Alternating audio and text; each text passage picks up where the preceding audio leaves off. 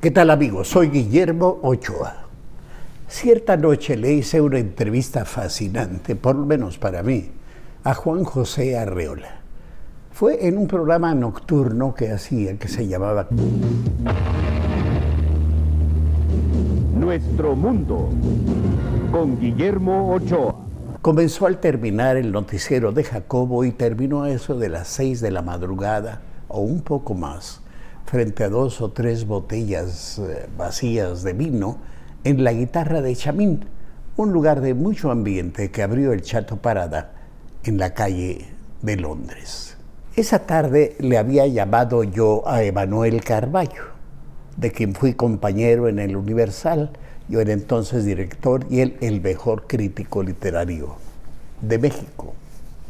Un favor, maestro.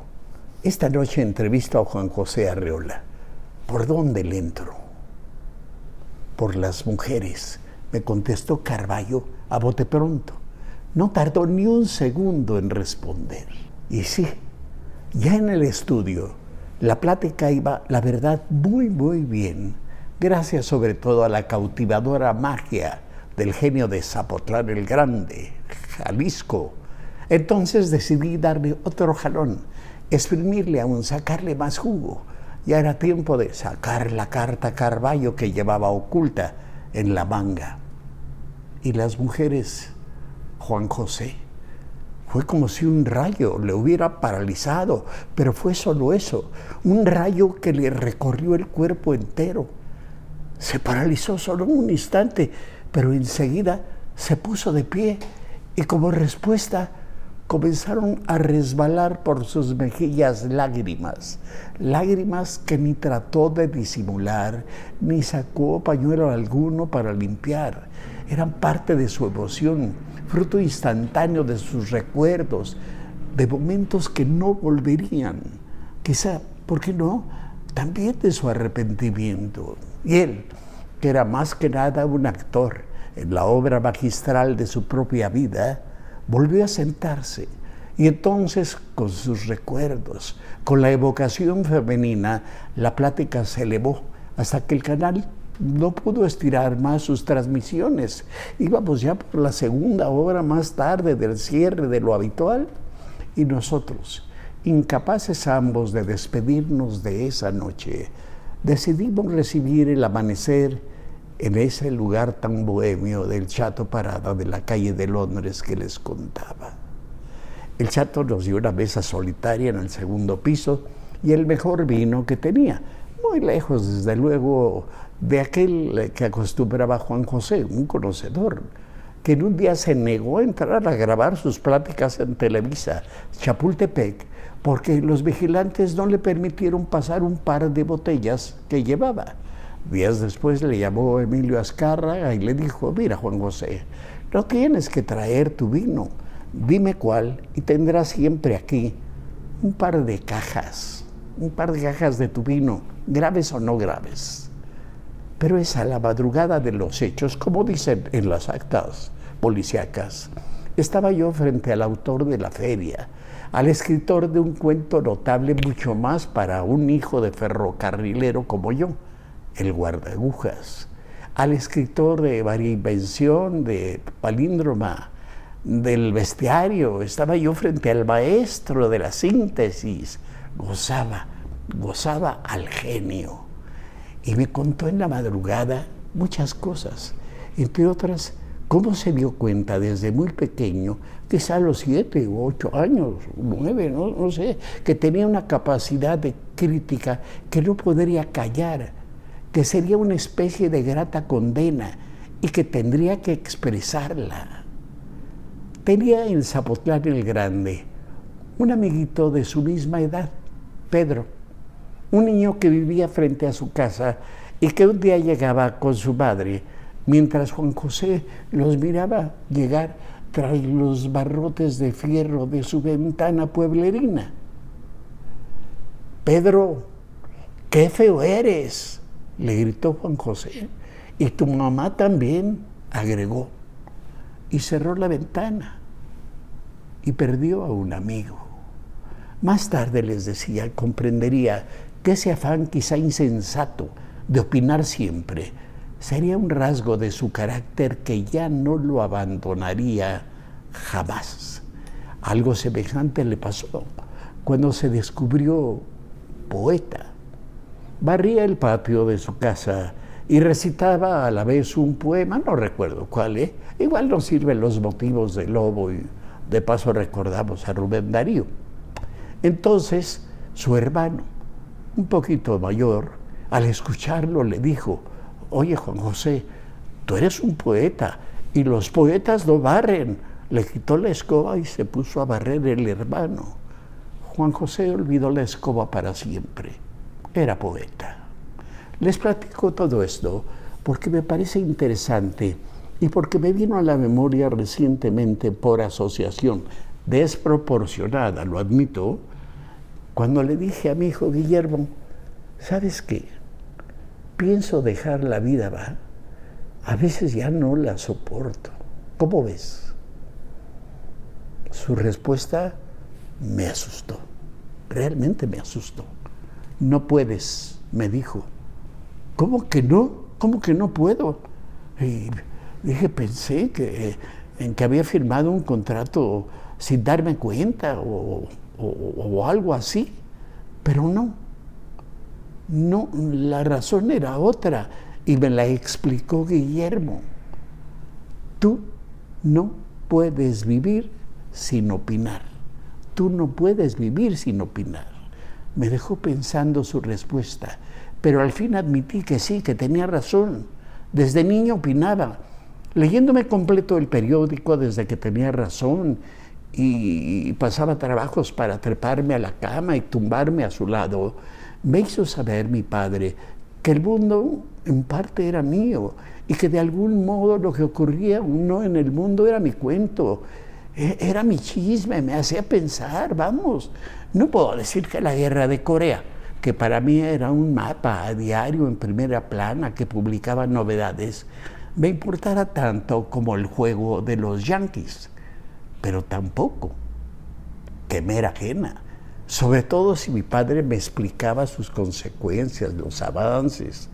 ¿De dónde me salió sabio mi padre? No lo sé. De seguro de dónde salimos sabios todos los papás, es decir, del amor de los hijos. Sí, lo mismo que Juan José Arriola, comencé a opinar desde muy chico.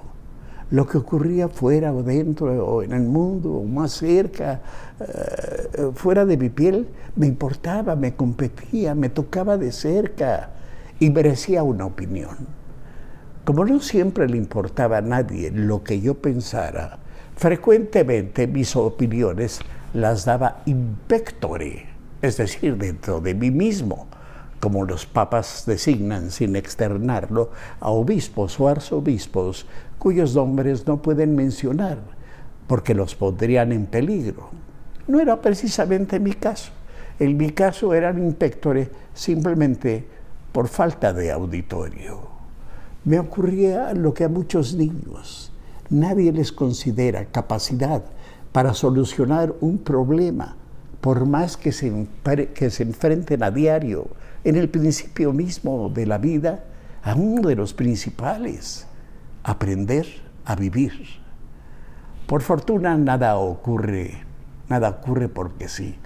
Hice de algún modo que el balón rodara a mi favor y ya en el periódico, ya en la radio, de ahí a la tele, ahora en las redes, intenté intento opinar, aunque a veces en alguna parte pues no era posible hacerlo como se debía porque cuello.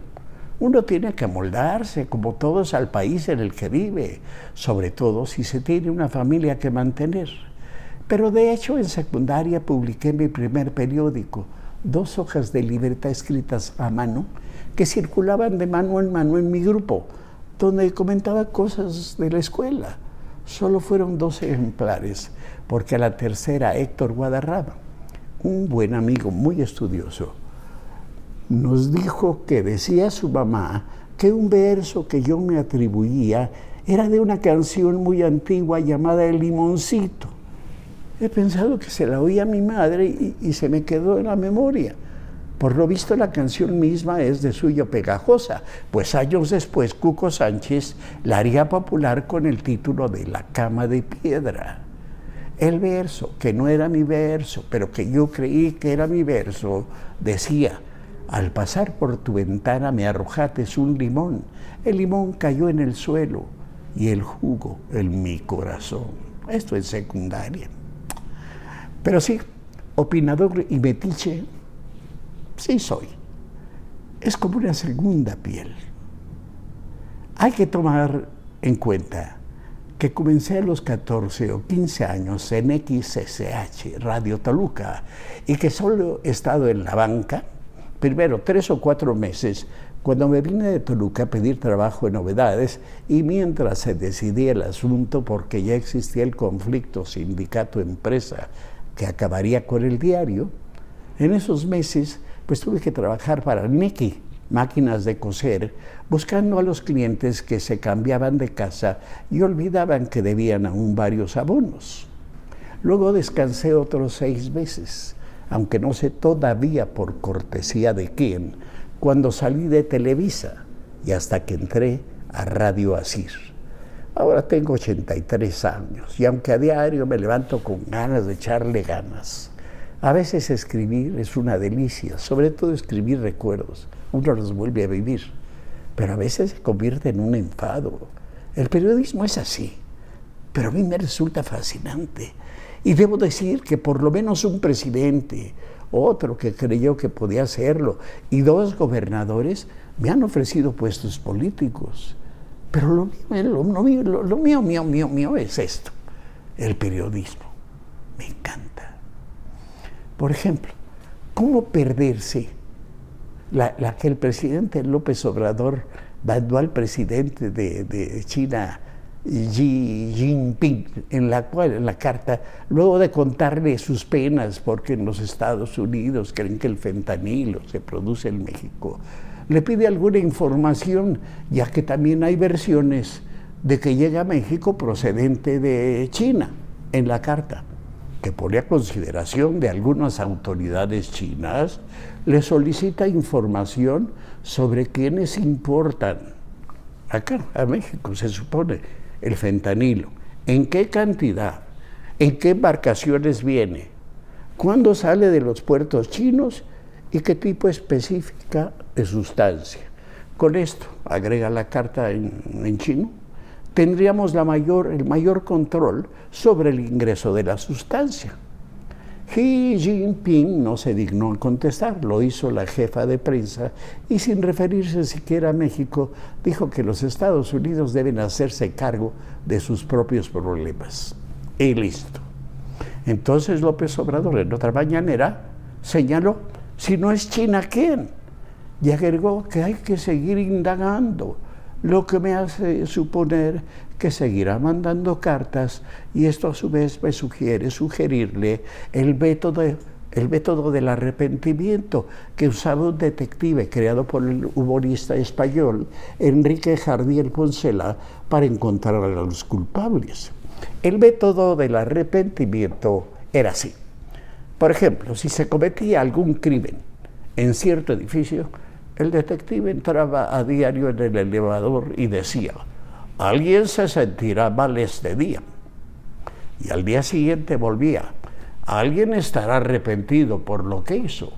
Y así, y así, hasta que al tercero, cuarto, quinto, sexto día alguien estallaba en llanto y alargando los brazos para que el detective le pusiera las esposas, confesaba el crimen, le estallaba la conciencia. Así con el fentanilo. Se trata de seguir indagando, aunque ahora los Estados Unidos afirmaron el jueves, el jueves 13, que México sí produce fentanilo. Buena ayuda, pues, para la investigación de nuestro presidente, porque sospecho que el incansable seguirá investigando para concluir que él tenía otros datos.